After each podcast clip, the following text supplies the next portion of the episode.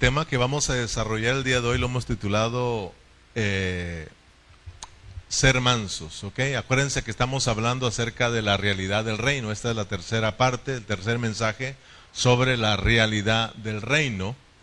Y hoy vamos a estar avanzando en las bienaventuranzas. Vamos a tocar la aventuranza número 3 que tiene que ver con, con bienaventurados los mansos, porque ellos recibirán la tierra por heredad. Y vamos a ir a Mateo capítulo 5. Abra su Biblia en Mateo capítulo 5, versículo 1. Mire, antes era abra su Biblia, ahora habla, abre tu tableta, abre tu celular. Bueno, algunos sí traen todavía su Biblia. Pero bueno, Abraham, ábrala ahí en Mateo capítulo 5. Vamos a estar leyendo los primeros cinco versículos. ¿Lo tienen todos? Dice la palabra del Señor, viendo la multitud, léalo conmigo. ¿Lo tienen todos? Así como que si traemos ganas de estudiar. Viendo la multitud, subió al monte y sentándose, vinieron a él sus discípulos y abriendo su boca les enseñaba diciendo, Bienaventurados los pobres en espíritu, porque de ellos es el reino de los cielos. Bienaventurados los que lloran, porque ellos recibirán consolación. Bienaventurados los mansos, porque ellos recibirán la tierra por heredad. Entonces nuestro versículo clave del día de hoy es el versículo 5, que es la tercera bienaventuranza. Bienaventurados los mansos, porque ellos recibirán la tierra por heredad. Dichosos, dice, bienaventurados es eh, dichosos, ¿verdad? Es eh, felices los mansos, porque ellos recibirán la tierra por heredad. Recordemos que estamos mirando la primera sección de la constitución del reino. Ya aprendimos que la constitución del reino está compuesta de siete secciones. Cada reino tiene una constitución. El reino donde nosotros vivimos, Estados Unidos, tiene una constitución. Y todos los ciudadanos tienen que conocer esa constitución, porque esa es la que nos ayuda para saber cómo conducirnos en esta nación. ¿Verdad? ¿Qué tenemos que hacer? ¿Qué no tenemos que hacer? ¿Qué nos cubre? ¿Qué no nos cubre? Pues lo mismo, Dios tiene su reino, por lo tanto tiene una constitución que está compuesta de tres capítulos. Ahí la puede mostrar Mateo 5, 6 y 7. Entonces, hay siete secciones que tiene esta constitución. Ahorita estamos con la primera sección de la constitución del reino que tiene que ver con qué? la naturaleza del reino. Es decir, estamos hablando de la naturaleza que tiene que haber en nosotros como ciudadanos del reino de, Dios, ¿verdad? Entonces, cuando hablamos de la naturaleza del reino de Dios, estamos hablando de la misma vida de Dios. Amén. Estamos hablando de la naturaleza divina de Dios. Entonces, mire, recordemos de dónde nosotros venimos antes de ser cristianos. Porque nosotros antes de ser cristianos pertenecíamos a otro reino. ¿A cuál reino pertenecíamos? Pertenecíamos al reino de Satanás. No éramos hijos de Dios, éramos qué? Hijos, era, éramos hijos del diablo. Es lo que dice la Biblia. Entonces, como, como ciudadanos del reino de Satanás, como hijos de Satanás, ¿cuál era la vida que vivíamos nosotros antes? La misma vida de Satanás, ¿verdad? O sea, de que no había un esfuerzo, o ustedes se esforzaban para mentir. O sea que las mentiras nos salían por naturaleza, ¿sí o no? ¿Maldecíamos? Sí, muchas maldiciones. ¿Se esforzaba usted para maldecir? O sea, que era una naturaleza. ¿Peleaba usted? O sea, no creo, ¿verdad que no? Hasta que vinieron a la vida de la iglesia, se hicieron peleoneros. Dijo alguien por ahí, no peleaban allá, pero llegaron a la iglesia y los más peleoneros. Pero bueno, allá peleábamos, o sea, de que no nos esforzábamos, ¿verdad? Te enojabas, te airabas, o sea, era una naturaleza que traíamos. Porque era, era la misma vida de Don Sata que estábamos viviendo. Pero, pero miren bien, ahora que somos cristianos, que somos hijos de Dios, dice la palabra que ahora nos trasladaron de ese reino de Satanás, ¿a dónde? Al reino de Dios. O sea que nos trasladaron al reino de su amado Hijo. Hay dos reinos, ya lo hemos visto, ¿verdad? En los mensajes pasados. Pero miremos pues que en el reino de Satanás, por naturaleza Satanás es mentiroso. La Biblia dice que él es el padre de la mentira. Él es engañador y también por naturaleza él es altivo. Satanás es orgulloso, ¿verdad? Entonces, ¿cómo nosotros llegamos aquí a este reino? ¿Cómo llegamos nosotros?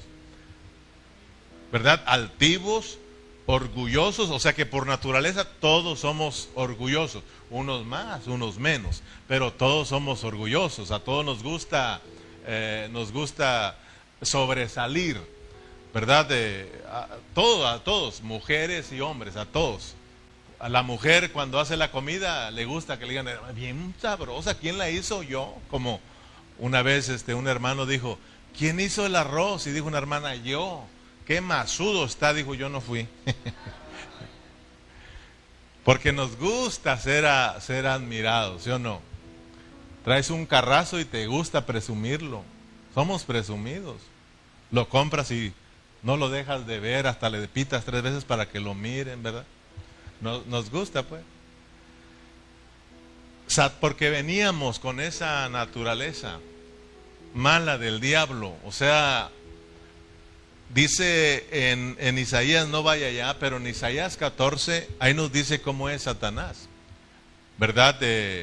lo comparan con un rey ahí. Y nos dice que él era, él fue muy altivo, ¿verdad? Quiso ser igual que Dios, es más, quiso quitar a, a Dios de su trono y ponerse él. Imagínense, pero Dios lo derribó, ¿verdad? Entonces, miremos pues cómo llegamos nosotros aquí, pero miren que ya llegamos aquí, pero ya no pertenecemos al reino de Satanás. Dice la palabra que nosotros fuimos trasladados. Por ejemplo, mire Colosenses 1.12 para que usted mire que usted ya no es un hijo del diablo, ahora es un hijo de Dios y que ahora ya no pertenece al reino de Satanás, sino que pertenece al reino de Dios, al reino de Cristo. En Colosenses 1.12,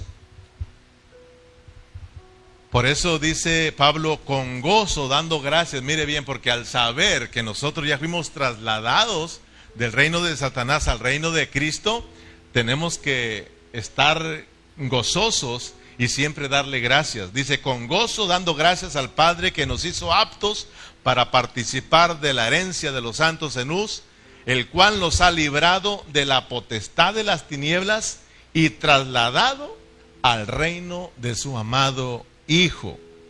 O sea, de que Pablo está diciendo aquí que hemos sido trasladados del reino de Satanás al reino de Cristo.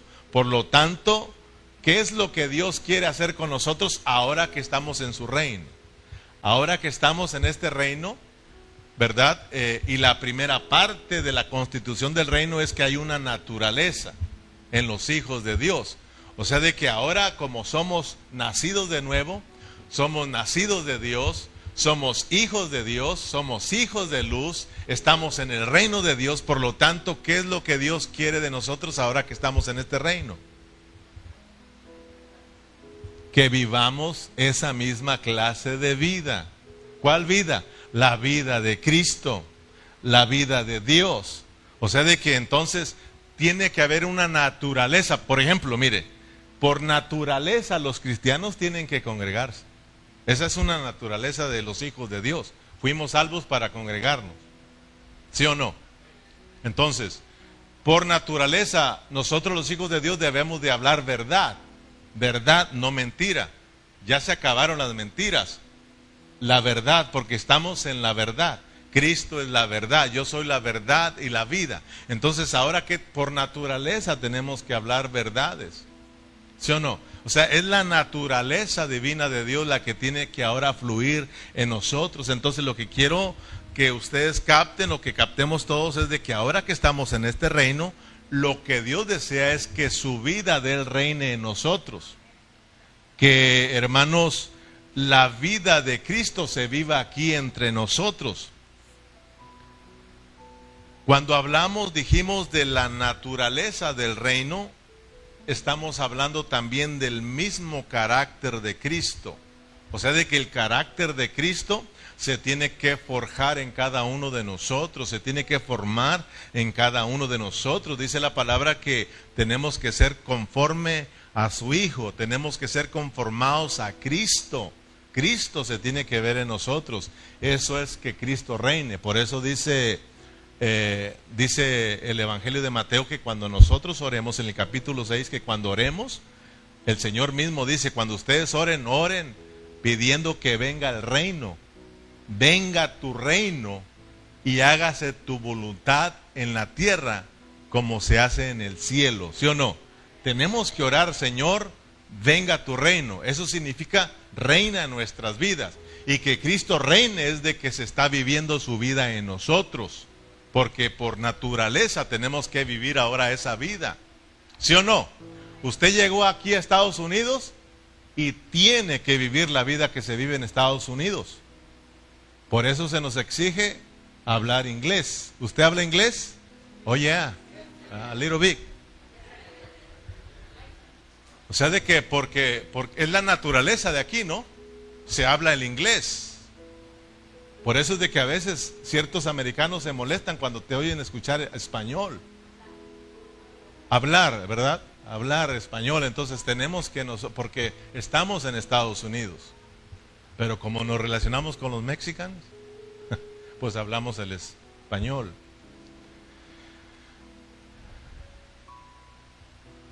Y entonces, eh, y es por eso de que cuando alguien va para México, de aquí de Estados Unidos, sabe que pertenece a este reino, al mirarlos, al mirarlo que llegas bien chapeteadito, gordito, con dólares, con carro, ellos anhelan venir a este reino. ¿Sí o no? Entonces, eh, imagínate hermano, cuando te mira una gente allá afuera a ti y te mira viviendo una vida miserable, hermano, y luego lo invitas a la iglesia y dicen, no, ¿para qué quiero esa? Acá estoy mejor. Entonces, como ciudadanos del reino, tenemos que mostrar esa vida para que sea expresada y la gente diga, quiero yo ese reino, anhelo ese reino.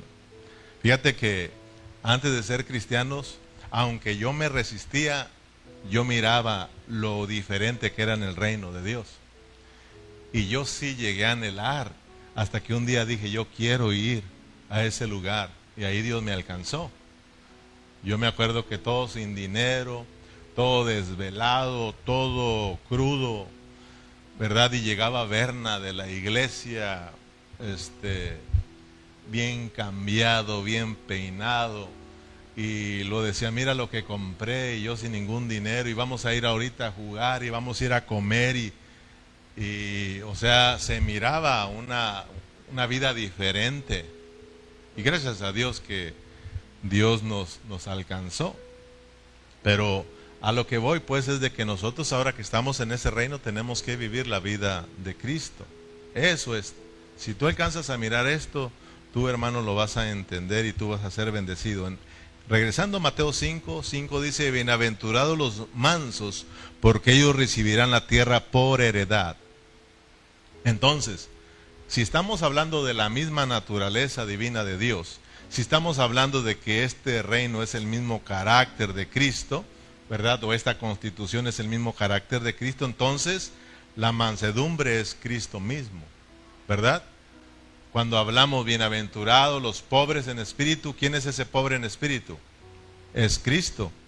Al nosotros vivir a Cristo también somos pobres en espíritu. ¿Quién es el que llora? Es Cristo, porque nosotros somos muy duros de corazón, ¿verdad? El que llora al mirar la condición del mundo, que es un mundo incrédulo, al mirar la condición de su iglesia, Cristo llora. Entonces, cuando estamos viviendo a Cristo, entonces nosotros también lloramos. Ahora, cuando llegamos a la tercera bienaventuranza, bienaventurados los mansos, Cristo es el único manso. Acuérdate que nosotros venimos siendo rebeldes. Aquí nos van amansando poco a poco. ¿Sí o no? Aquí nos va, perdonen la expresión, aquí nos van quitando lo bruto, porque venimos rebeldes, vinimos brutos. Dígame, así reconociendo la mera neta, ¿a poco no somos brutos? ¿A poco no somos rebeldes? Nos hablan y nos hablan y hacemos lo que queremos. Eso es rebeldía, hermano. Pero gracias a Dios que Él nos da un tironcito y nos va capturando, nos va capturando y ahorita te voy a explicar, ¿verdad? Entonces, esta, el que es manso aquí es Cristo y nosotros al estar con Cristo vamos aprendiendo esa mansedumbre. Y nosotros, hermanos, somos los que ahora venimos a ser los mansos. Cristo va a heredar la tierra, Cristo va a reinar, pero también nosotros vamos a heredarla juntamente con Él, somos coherreyes con Él, somos herederos. Entonces estamos hablando del mismo carácter de Cristo. Amén. Entonces, porque mire, cuando hablamos de la mansedumbre, la mansedumbre es un fruto del Espíritu Santo. Eso no es de nosotros. La mansedumbre es fruto del Espíritu Santo. En Gálatas 5:22 dice, más el fruto del Espíritu es amor, o sea, estamos hablando de Dios. Dios es amor, ¿verdad? Más el fruto del Espíritu es amor, gozo, paz, paciencia, benignidad, bondad, fe. ¿Y qué dice en el versículo 23? Mansedumbre. ¿Te das cuenta que la mansedumbre es un fruto del Espíritu? Ahora sí entiendes cuando la Biblia dice que nosotros tenemos que producir los frutos del reino. O sea, de que tenemos que producir la misma vida de Cristo. Tenemos que vivir a Cristo. El reino se sembró en nosotros. El reino tiene que crecer en nosotros. El reino tiene que estar eh, lleno de fruto. Amén o no? Entonces Cristo se sembró como esa plantita que tiene que crecer, que tiene que madurar, estar llena de fruto y ser cosechada. Así es el reino. Entonces, hermanos, tenemos que producir los frutos del reino.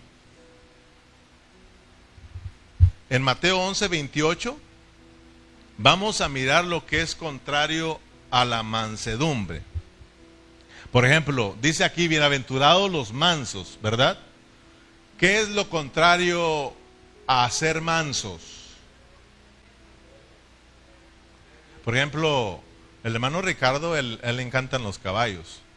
Y él sabe cuando se habla de un caballo rebelde, de un caballo bruto y de, de un caballo manso. ¿Verdad? Entonces, lo contrario a la mansedumbre es ser bruto, ser rebelde. ¿Ok? Entonces, para que así no se ofenda a nadie, el hermano me dijo bruto, no, es que dice el Señor y, mira que él lo dice en Mateo 11, 28, mira que él dice. Mateo 11, 28, el Señor le dijo a los, a los religiosos, venid a mí todos los que estáis trabajados y cargados, y yo os haré descansar. Llevad mi yugo sobre vosotros y aprended de mí, que soy manso y humilde de corazón, y hallaréis descanso para vuestras almas. Vengan a mí y aprendan la mansedumbre ellos no eran mansos. Era, ellos eran qué? E, eran rebeldes. Pues creo que se oye mejor que bruto. ¿ah? bueno, eran las dos, brutos y rebeldes. Esta mañana, cuando yo estaba estudiando este tema, esta tercera bienaventuranza, yo le decía al Señor, realmente Señor, si tú no nos revelas a nosotros este asunto del reino, con nuestra mente finita nosotros no captamos, no entendemos a Dios, hermano. Nosotros tenemos que estar bien atentos y tenemos que pedir al Señor que nos revele lo que es el reino. Porque con esta mente finita que tenemos, no alcanzamos a entender a Dios. Y más si tú estás distraído, imagínate. Pero yo le decía al Señor, por favor, revélanos, porque si alguien mira lo que es el reino, wow, esa persona va a cambiar totalmente. Miren hermanos, si nosotros no captamos, no entendemos el hablar de Dios, no entendemos estos asuntos del reino, por ejemplo, en este reino de Dios, para poder ir arriba, primero hay que ir para dónde. Fíjese, fíjese el hablar de Dios. Para ir para arriba, aquí hay que ir para abajo. Dice, si alguien no se humilla, no puede ser exaltado. Si alguien quiere ser exaltado, humíllese primero. Fíjese. Porque al que se humilla, Dios lo levanta. Entonces, mire, para ir para arriba, primero hay que ir para abajo. Para ganar el alma, primero hay que perderla. Fíjate, para ser ricos, hay que ser pobres. Por eso el pobre diga, o sea que si quieres ser rico, aquí tienes que dejarlo todo, hermano. ¿Sí o no? ¿Sí, se, escuchan el hablar de Dios, hermano? Si, sí, mira que si no prestamos atención, nosotros no entendemos el hablar de Dios. Sí, para ser ricos primero hay que ser pobres. Bienaventurados los pobres en espíritu, porque de ellos es el reino. Para reinar hay que ser derrotados primero. ¿Quieres reinar? Tienes que ser derrotado. Fíjate. Para vivir hay que morirnos. Para ser los vencedores, hermanos, hay que ser los que son derrotados por el Señor. Para poseer la tierra como nuestra herencia, en vez de ir con valentía y agresivos y pelearla, dice el Señor, hay que ser mansos. ¿Sí o no? Bienaventurados los mansos, porque ellos recibirán la tierra por heredad. ¿Te imaginas? Y nosotros no. ¿Cómo están las naciones hoy en día? ¿Cómo están las naciones? En guerras, en pleito porque quieren ganarse uno al otro, quieren poseer las, las tierras de otros peleando. Nosotros la vamos a ganar ¿cómo? Siendo mansos. Siendo mansos. Leamos de nuevo Mateo 11, 28 y 29. Venid a mí todos los que estáis trabajados y cargados, y yo os haré descansar. Llevar mi yugo sobre vosotros y aprended de mí, que soy manso y humilde de corazón, y hallaréis descanso para vuestras almas. Miren el versículo 29 dice, llevad mi yugo, llevad mi yugo sobre vosotros. Hermano Ricardo, ¿sabe lo que es un yugo?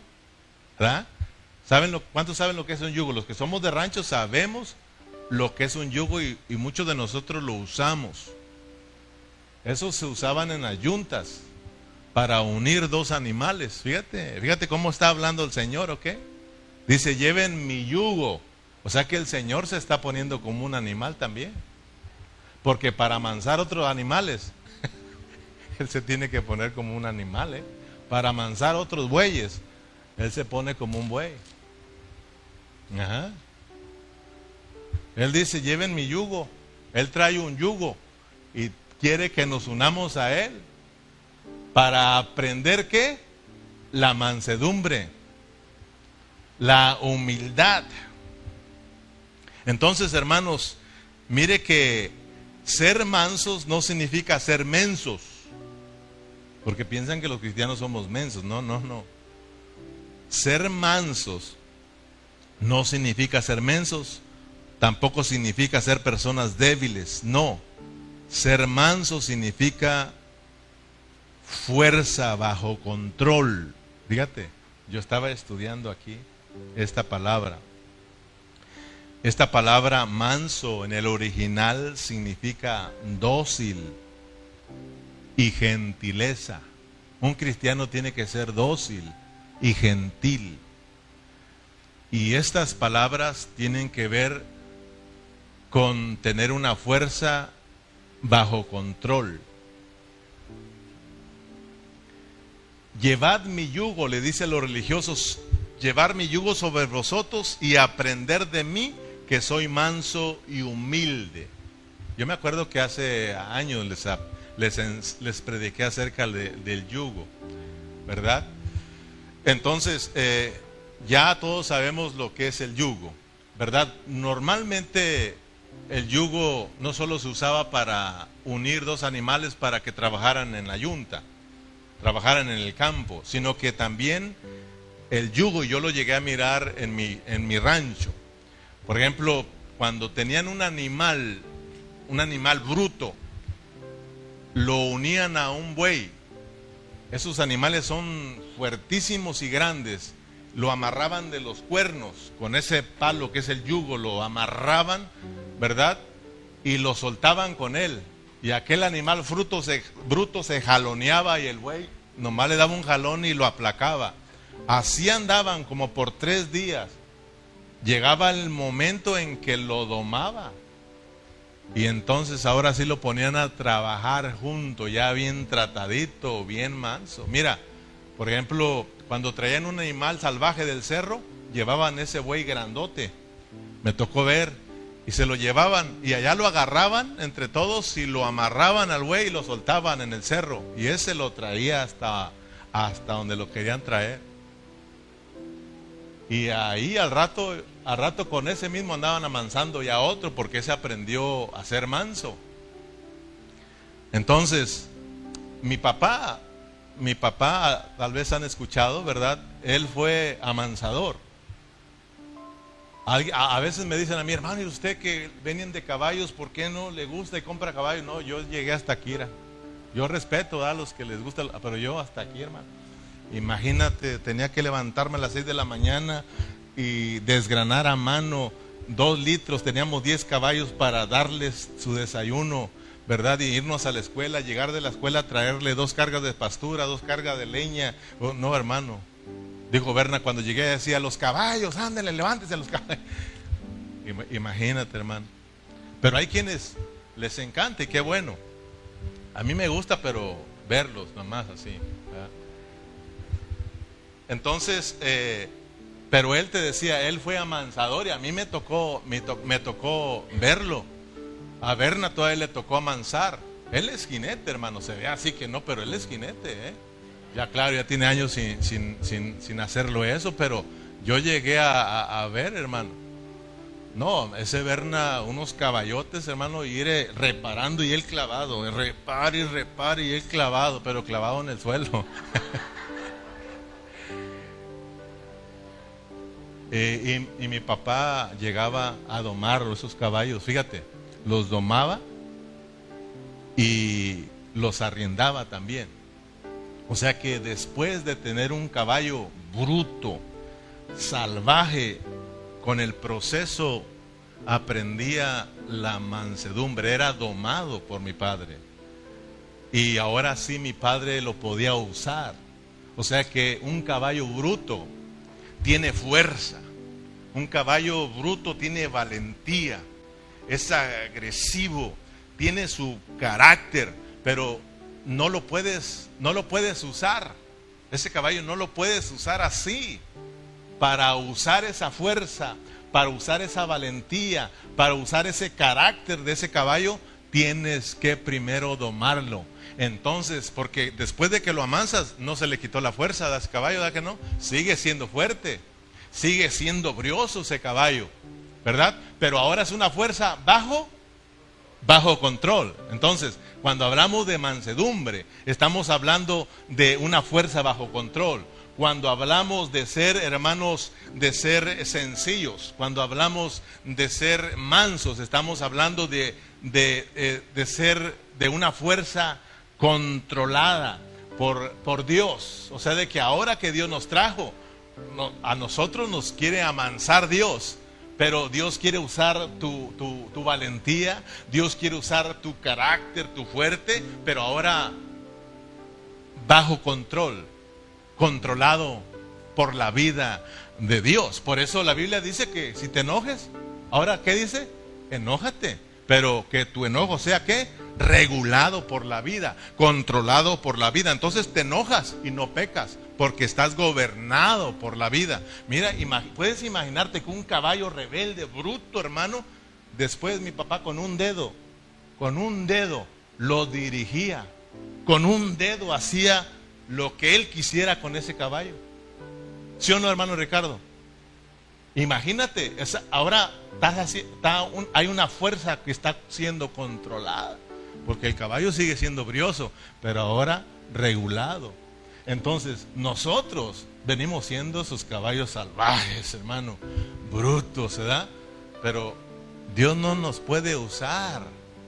Primero Él nos quiere que amansar. Por eso no te agüites, hermano. Dice, gózate, dichoso, felices los mansos, porque ellos heredarán la tierra. Amén, hermanos. Entonces, esto no es de que te pongas triste, hermano. O sea, de que tú vas a seguir siendo fuerte. ¿Verdad? Tienes tu carácter, pero ahora está controlado por la vida, por la vida. Es Cristo, hermano, formándose en nuestro carácter. Por eso yo escuchaba ayer al hermano Ramiro hablar de, de que nosotros tenemos que emocionarnos. Y tenemos también que llorar. Claro, porque ahora es Dios tratando nuestros sentimientos. Por eso cuando somos tratados nos vamos a gozar no por cualquier cosa. O sea, de que cuando no somos tratados en nuestros sentimientos, tú te andas emocionando con un carro, con una casa, con el cheque, qué sé yo. Pero ese, eso, esa emoción no te la dio Dios para eso, ¿sí o no? para que nos emocionemos con Él, en las cosas de Él. Cuando Cristo está creciendo en mí, cuando Cristo está capturando mi vida, mis emociones están siendo controladas por Él. Entonces mi motivación, mi gozo es con Cristo. ¿Sí o no, hermanos? Es con Cristo. Porque acuérdense que Dios nos crió de tres partes, espíritu, alma y cuerpo, ¿verdad? El espíritu te lo dio para que recibiésemos a Dios, para que sintiésemos a Dios, percibamos a Dios, ¿verdad? Para que hablemos con Él. Ese es el espíritu. Por eso el espíritu está compuesto de intuición, comunión y conciencia. Intuición, comunión y conciencia por el espíritu no vemos a Dios, pero lo percibimos. Él está aquí. Amén o no amén, hermanos. Lo sentimos. Él está aquí. Entonces es por nuestro espíritu. Él vino ahí, nuestro espíritu, y le dio vida. Y ahora lo podemos sentir y podemos hablar con Él. Le podemos cantar. No lo miramos, pero sabemos que está aquí. Le adoramos en espíritu, ¿verdad? Pero también nos dio una alma que está compuesta de, de intelecto, sentimiento y voluntad. ¿Para qué te dio el intelecto? ¿Para qué te dio el intelecto? Para que conozcas a Dios, ¿sí o no? Pero nosotros estamos llenos de otros conocimientos, somos buenos para otras cosas, pero no podemos entender a Dios. Para eso te dieron la mente, pero tienes que dejar que Cristo llene tu mente, que por el Espíritu, hermano, la vida fluye a nuestra mente, entonces tú vas a empezar a conocer a Dios.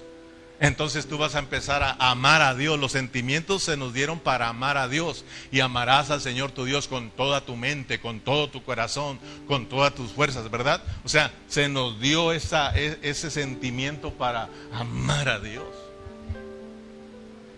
Para enamorarnos de Dios, pero nosotros nos enamoramos de otras cosas, porque no están siendo tratados. ¿Me explico?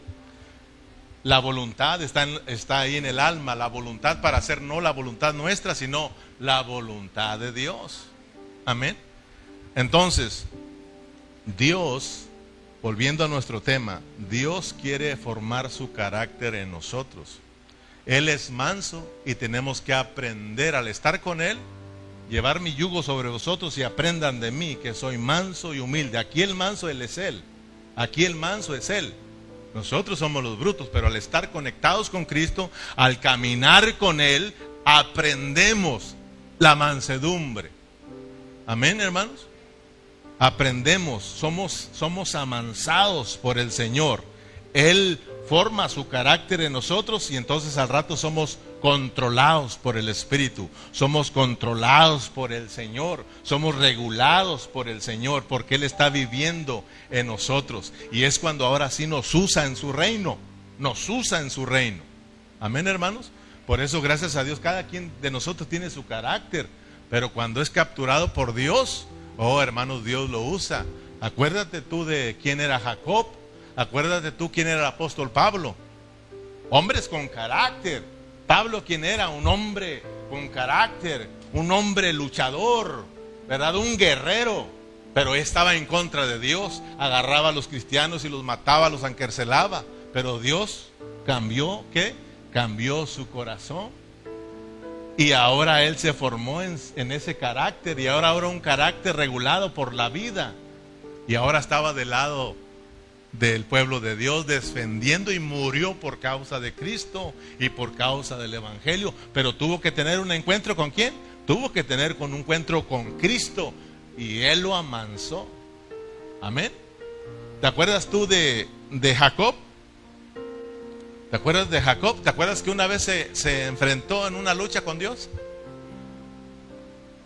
Se, se, agarró para que vean lo bruto que somos, ¿eh? Lo aventado que somos. Ahí ustedes se acuerdan ya.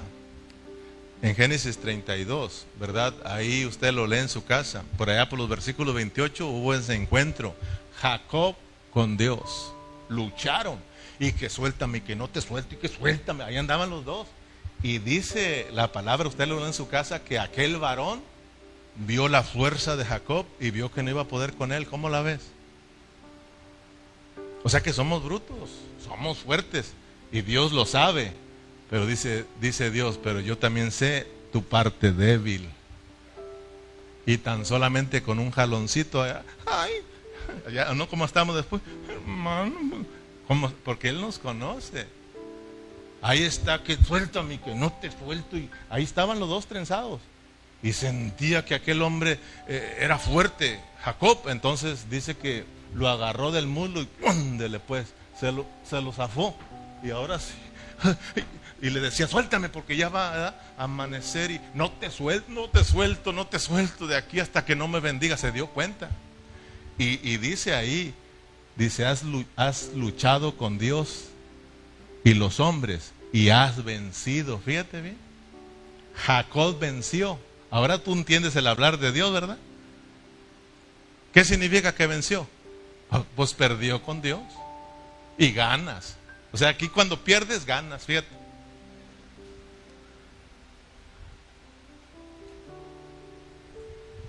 Mira lo que dice en Mateo 10, 16. Para ser entonces los vencedores y reinar con Cristo y poseer la tierra, hay que ser los que se dejan domar. Hay que ser los que pierden con el Señor. Somos vencedores cuando somos quebrantados, cuando somos amansados, cuando somos transformados por el Señor. En Mateo 10, 16 dice, ¿lo tienes? He aquí yo envío, yo los envío como ovejas en medio de lobos. Sed pues prudentes como serpientes y sencillos como palomas. Mira, fíjate bien, dos animales aquí, para que tú no te sientas. Ahora nos ponen como, que seamos como, por un lado como serpientes y por el otro lado como palomas. No que seas serpiente, sino que seas como, ¿ok? Y como una paloma. Porque el Señor lo que está sucediendo aquí es que está enviando a sus, a sus discípulos a predicar el Evangelio. Entonces Él dice, ok, vayan, pero los envío entre lobos, entre lobos rapaces. O sea que van a irse sobre ustedes. O sea que van a sufrir por causa del Evangelio. Pero sean, dice sean prudentes como serpientes y sencillos como palomas. ¿Ok? O sea, de que como serpientes debían ser astutos para no ser atacados, o sea, no ser, eh, no caer en las garras de los lobos rapaces, ¿verdad? Pero el Señor cuando le dice, y mansos como palomas o sencillos como palomas, que es lo mismo, entonces el Señor le está diciendo, pero no sean agresivos, porque esta guerra no se gana peleando nosotros, ni siendo agresivos, sino siendo mansos. Por eso pone, por un lado, sean astutos como serpientes, porque las serpientes son astutas, ¿ok? Y las palomas, pero la serpiente también es ofensiva y es peligrosa. Dice, no, nomás sean astutas, pero no sean bravos. No hagan mal. Nosotros no, no hacemos mal. Ustedes ahora sean, para eso sean como palomas, sean mansos sean sencillos. Porque una, una paloma es inofensiva. ¿Una paloma hará daño a alguien? Entonces, nosotros no somos de los que peleamos para poseer. No, nosotros somos gente pacífica. Nosotros, nosotros somos gente de paz. Nosotros somos mansos, pero no mensos. Somos astutos. ¿Sí o no, hermanos? Por ejemplo, a mí, a mí me han dicho que si yo le tengo miedo a ciertas personas a pelear. Y la cosa que me lo han dicho los. Ah, bueno, no digo nada. ¿Cómo voy a tenerte miedo a ti? Pero yo no peleo. Yo soy gente de paz. Yo sí pienso, no soy tonto como tú. Yo sí pienso. Soy, soy listo, pero soy manso. Yo no peleo. No, le dijo, olvídate. Pero de repente, con esa mansedumbre, ahí están. Perdón, perdón. Imagínate, hermano. Yo lo miro y digo, ay Dios mío. ¿Se imagina si supieran que cinta score yo fui?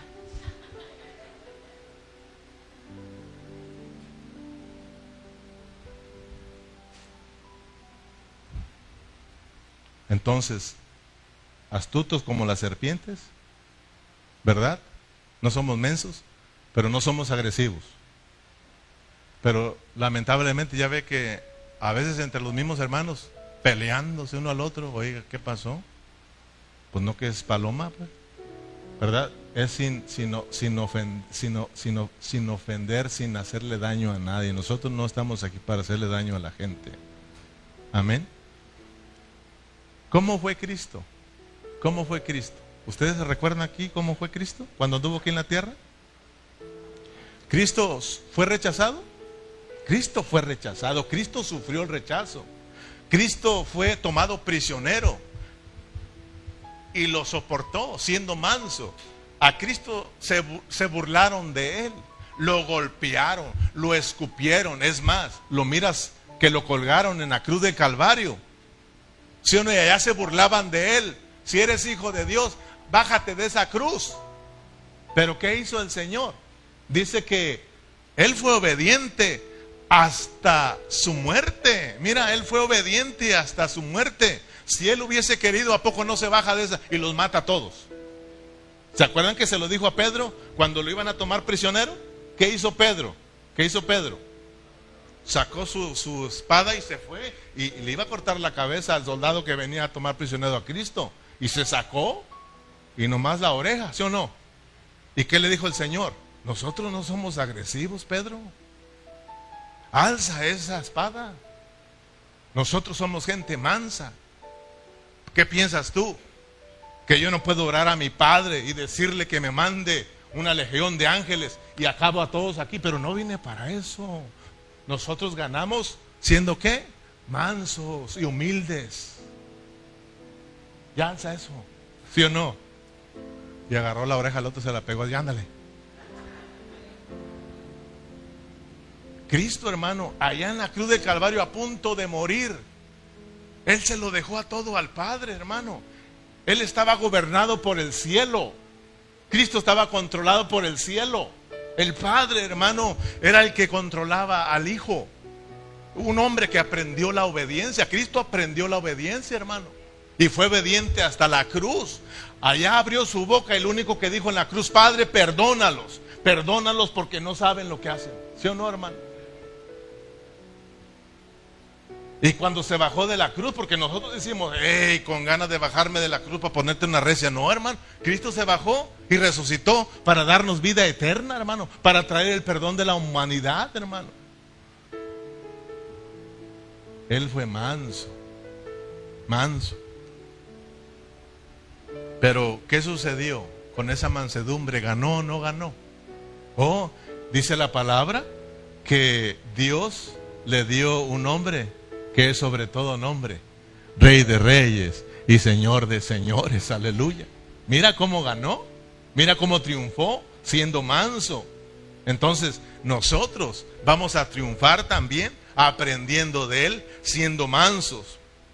Entonces, ser mansos ya alcanzas a mirar que también habla, se, se habla de estar dispuestos a sufrir por Cristo. Ser mansos significa también sufrir y padecer por causa de Cristo y su iglesia. En 2 de Timoteo 2.12 dice, si sufrimos, también reinaremos con Él. Bienaventurados los mansos, porque ellos recibirán la tierra por heredad. Si somos, mira bien, si somos pobres en espíritu, si somos los que lloran y somos mansos, dice que nosotros recibimos la tierra por heredad. O sea que los pobres en espíritu son los que lloran y los que lloran son los que son mansos. La mansedumbre, entonces vea la que viene de ser pobre en espíritu y ser los que lloran. Esa persona es una persona mansa. Si alguien no es pobre en espíritu, es altivo. ¿Y que va a llorar? Es duro. Por eso es rebelde. ¿Sí, sí se fija, hermano? Ah, pero cuando aprendemos a ser pobres en espíritu, somos los que lloramos y somos los que somos mansos. Somos sencillos somos gentiles. La gentileza de Cristo se mira en nosotros. Amén. Entonces, si nosotros somos mansos, dice que recibiremos la tierra por heredad. Esta tierra por heredad se refiere al reino venidero de mil años. Esta tierra eh, que vamos a heredar viene siendo la manifestación del reino de Cristo. O sea, de que cuando Cristo venga, a Él se le van a dar los reinos de esta tierra, los reinos de este mundo. Todos los reinos de este mundo pasarán a ser de Cristo y Él va a reinar. Y nosotros, los que aprendimos la mansedumbre, vamos a reinar juntamente con Él. Si no aprendemos la mansedumbre, tú tienes que ir a la disciplina porque te tienen que amansar, hermano. Tienes que aprender a ser manso. Porque para entrar en la eternidad tienes que aprender a ser manso. Tienes que aprender, en otras palabras, a vivir a Cristo. Amén, hermanos. Entonces, mira, en, en, Lucas 19, allá lo lees en tu casa por causa del tiempo, allá nos hablan sobre la parábola de las diez minas. ¿Te acuerdas? La parábola de las diez minas. O sea, de que dice, es, dice que cuando los llama para hacer cuentas, viene y le dice, eh, Señor, aquí está tu mina que me, que me que me diste eh, produjo 10 diez, diez, minas más, ¿verdad? Y luego vino el que le dieron una otra vez y dice, aquí está tu mina y hice cinco más. Y le dice a ellos, dice, dice que les promete pues darle, que van a darle cinco ciudades, ¿sí o no? O diez ciudades, o sea, les promete reinar sobre diez ciudades, sobre cinco ciudades. Entonces, esta es la tierra prometida, esta es la tierra que se nos promete en el capítulo 5 de Mateo, versículo 5, es el reinar juntamente con Cristo sobre las naciones. En Apocalipsis 11 termino aquí, en el versículo 15, ahí lo dice. Apocalipsis 11, 15. El séptimo ángel tocó la trompeta y hubo gran voces en el cielo, en el cielo que decía, los reinos del mundo, mira, los reinos del mundo, este, estos reinos del mundo habla de esa tierra, ¿verdad? Esa tierra por heredad.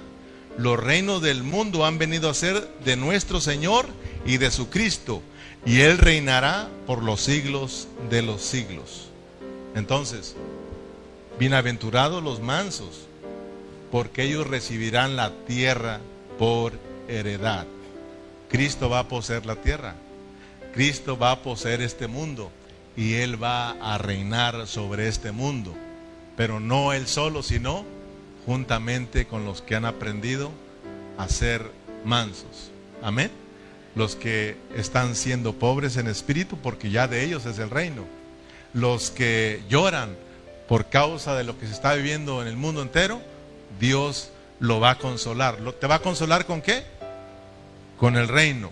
Bienaventurados los que son mansos, porque ellos recibirán la tierra por heredad. Entonces, ah, dejémonos capturar por Cristo. Vale la pena, hermano. Dejémonos tratar por el Señor. Dejemos que su vida reine en nosotros. Cuando nosotros nos levantemos y oremos, oremos de todo corazón y dígale al Señor, sí Señor, que venga tu reino. Ah, hermano, ahora que venga tu reino, no esperes a que Cristo venga por segunda vez. Que ahora nosotros Cristo esté viniendo, Cristo esté viniendo y gobernando nuestra vida. Entonces, cuando Él se manifieste, ah, hermano, nosotros nos vamos a manifestar también juntamente con Él. Aquello, acuérdate, es solo una manifestación de lo que se viva aquí. Si tú vives aquí a Cristo, tú reinas con Cristo. Si tú no vives a Cristo, a la disciplina. No te pierdes, pero vas a ser disciplinado y eso es tremendo también. Entonces, orémosle al Señor. ¿Por qué no le decimos en esta preciosa tarde, Señor, gobierna nuestros corazones? ¿Sí o no? ¿Por qué no le decimos primero, perdónanos porque somos brutos? Perdónanos porque somos rebeldes, Señor. ¿Verdad? Somos desobedientes.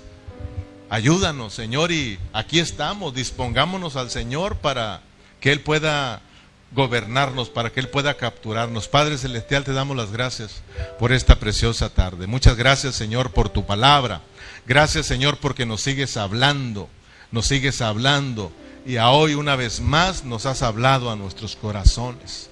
Padre, muchas gracias, Señor. Te pedimos que nos perdones. Reconocemos que somos rebeldes. Reconocemos que somos duros, Señor, de salvar, Padre. Pero gracias porque confiamos en tu palabra, confiamos en ti. Dice tu palabra que Cristo en nosotros, la esperanza de gloria. Tu palabra nos dice que el que comenzó esa buena obra en nosotros, Él mismo la perfeccionará hasta el día de Jesucristo. Señor, gracias, gracias porque tú estás con nosotros, Señor, y espera que nos prestemos a ti, Señor. Queremos Queremos rendirnos a ti, Señor. Queremos, Padre Celestial, dejarnos capturar, Señor. Captura nuestras vidas, Señor. Alcanza nuestras vidas y forja tu carácter en nosotros, Señor. Para que podamos ser usados por ti en tu reino, Señor. Muchos de nosotros no somos usados por ti en este tiempo por nuestra dureza de corazón, por nuestra terquedad, por nuestra rebeldía, Señor. Perdónanos, pero ayúdanos Ayúdanos a venir rendidos a tus pies, Señor. A veces luchamos contigo, Señor, pero gracias porque tú conoces nuestras debilidades, Señor. Gracias, Señor, porque tú poco a poco nos vas a ir capturando, Señor. Tu palabra nos dice, bienaventurados los mansos, porque ellos recibirán la tierra por heredad. Dichosos, felices los mansos, porque ellos recibirán la tierra por heredad. Queremos aprender de ti, Señor. Conocemos y entendemos que el único manso aquí eres tú, Señor. Pero queremos ser domados por ti, Señor. Queremos queremos aprender la obediencia. Forma tu carácter en nosotros, Señor. que tú puedas gobernar nuestra vida desde nuestro interior, Señor. Que estemos dispuestos a padecer, que estemos dispuestos a sufrir por ti, Señor, por tu iglesia, por tu reino, Señor. Captura nuestras vidas, Señor.